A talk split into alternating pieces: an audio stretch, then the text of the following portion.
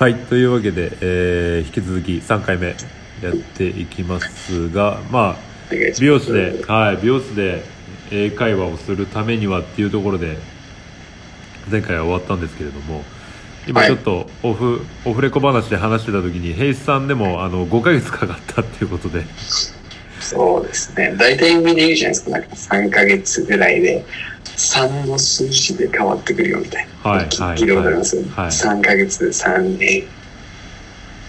まあ、っていう、言いますけど、もう全然ダメでしたね。3ヶ月経って、へこみましたね。あ、俺センスないんだなってやっぱ思いましたね。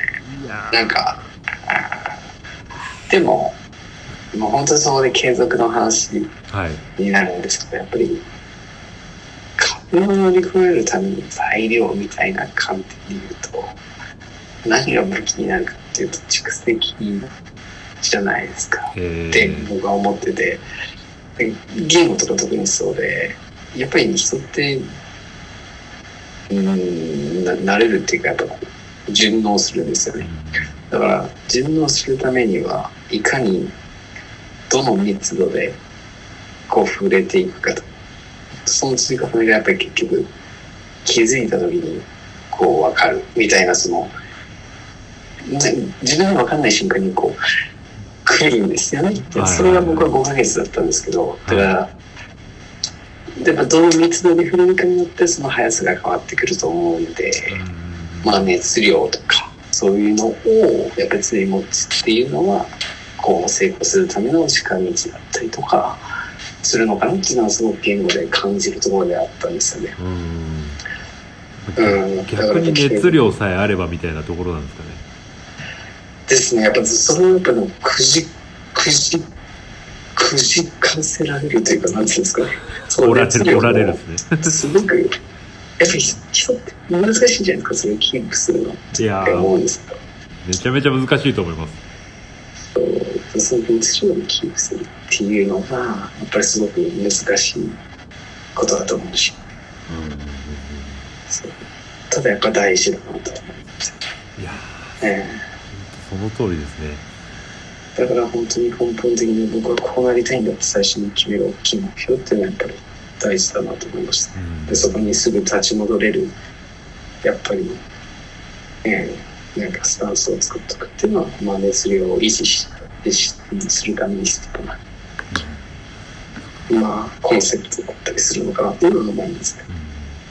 なるほど。まあはい。今ちょっともうお話しいただいちゃったかもしれないですけどこれからこう海外に行きたいなって思ってるあの美容師さんに向けてあのはい。なんかアドバイスというか、まあ、こういうふうなことやったらいいよみたいなのがもしあれば、ぜひ聞かせていただきたいんですけど。やっぱり海外に行って何を得るのかっていうのを明確にした方がいいと思っててどういうことかっていうと映画を習得したいのかそれとも環境を変えて自分の中の新しい何かを見つけたいのかとかなんかやっぱりただ海外に行くってただの思い出作りになっちゃうから海外で何をするか海外に行った自分の物語をどうやっぱりこう自分の人生に影響させていくのかってすごい大事だと思ってて。だからやっぱりその海外に行くっていうアクションを取った自分に対してそれ以上のやっぱり大きい目標っていうのを決め目的っていうのを決めてあげることがすごい大事だと思いますうん。僕は本当に海外行くって決めた時にやっぱり英語をビジネスの方に使えるようになるっていうのがかなりやっぱりじゃないと意味ないと思ったので、まあ、そこをやっぱり強く思ってるしでもそのためにやっぱり必要なことってまだまだたくさんありますけどやっぱりやりたいなと思ってるので。でもそれってやっぱりすごくいい原動力なんですよ、はい。何においても。移住においてもなんですけど、必要なスキルだと思うし。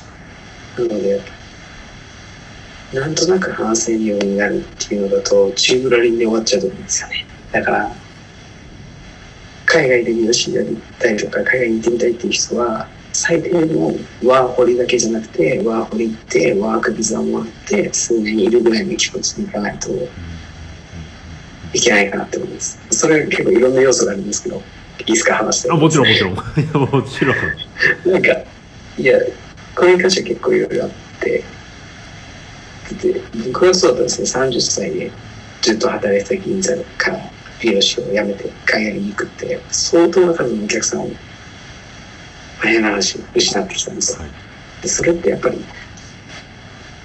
まあ、美容師だったらやっぱり顧客の数って収入に比例したりするわけじゃないですか。でそれはやっぱ捨ててまで来るっていうのは、まあ、僕の中で相当な覚悟があったし、それをしてまでもやる価値があるかどうかっていうのはやっぱり考えた方がいいと思ってて。だったらやっぱり海外でしばらく、1年じゃ本当にやっぱりもうなんとなく喋れるぐらいしかことにならないと思うんですよ。なんで、まあ、ちゃんとしっかり腰を据えて、まあ、そこで何かを得るっていうのは、絶対その先の人生にいい影響を与えると、まあ、僕は思ってるので、うん、なんかやっぱり、ただ行ってきましたっていうだけだったら、聞こえないかもしれないです。やっぱそこで何を得られたかっていうと、やっぱり人に自信を持って言えないのかなって思ってました。そう、なのでやっぱりその、行くんだったらいろんなものを、まあ、うん捨てていくっていう覚悟と認識を持った方がいいと、まあ思ってるので、はい。本当、本当に海外を目指したいっていう人には、かかなりの熱量で行くことを、まあ、トータルで見てお勧めしますね。えーやっぱ自分の人生のいいコンテンツになるんで、うん。海外で数年やるっていうのは、うん、えそういうことですね。うん。まあ本当にもう熱量と覚悟とってことですね。一番大事なのは、そうですね、やっぱり。まあ、何やっぱり結構、うん、スペシャルだと思うので、それを形にするためには、あある程度やっぱりやりきった方がいいかなとは思います。うん。まあ何事ももちろんそうだと思うんですけどね。だからそうん。なんかそのやっぱ海外に住むっていう決断ってものすごく大きい大きい決断だと思うんですよね。確かにそのおっしゃる通りそのなんとなく向こうに住みたいから住んでみるだと本当多分経経験だけで終わってしまうというかうん。そういったことがあったんだよぐらいで終わってしまうと多分何にもそそこから先の未来にはつながらないですもんね。うん。なんか本当にやるんだったらうん。絶対うん。なんかしっかりやった方がいいかなとは思いますね。何かを得て帰ってくるというこそうですね。やっぱり、うん。まあ、タイミングとかあると思うんですけどね、うん。なんか僕はそれを強くお勧めしたいですね。とうん。うん。と思います。いやーこれ本当海外行きたい美容師さん。聞いてほしいな。どらいいますかね。どらいいますかね。うん。本当に。どうなんでしょう。でもちょうどなんあのー割と近しい人にその海外移住予定の人が美容師さんでいて、まあ、それで美容師をするかどうかはまたあのん別なんですけど、でもそっちで働きたいっていう子がいたので、なんかそこのねなんかきっかけにもなったらいいなとも思いますし。そうそうですね。ううん。ん。それは、なったらいいなと思います。そう。そう。多分潜在的にそう思ってらっしゃる方はまあ割といるんじゃないかなとは、思うんですよね。でも、やっぱり美容師としてチャレンジするのは可能性あると思うんですね。はい。でもやっぱりスキルだから、スキルで海外に勝負するっていうのは本当に有利だと思うんですよね。はあかなりビザ的にも、やっぱりサポートしてもらいやすいし、うん結果として出しやすい。一人間として、うん、だから本当にチャンスは大いにあると思うし、そうですねます。うんゼロからゼロからスタートはかなりのでも努力が 間違いなく必要にはなってくるわけですすからねね。。でも、家庭で楽しんでいればいいとは思うんですけどね。うんうんうんうんそうですねうんじゃあちょっとこのこれぐらいで海外の話はそうですね。一回。はい 終わらせていただこうかな続けてあのちょっとマガジンの話をさせていただこうかなと思いますのでですね。はい、ちょっとじゃあ海外編はこれで一回終了させていただきますので、はい。はい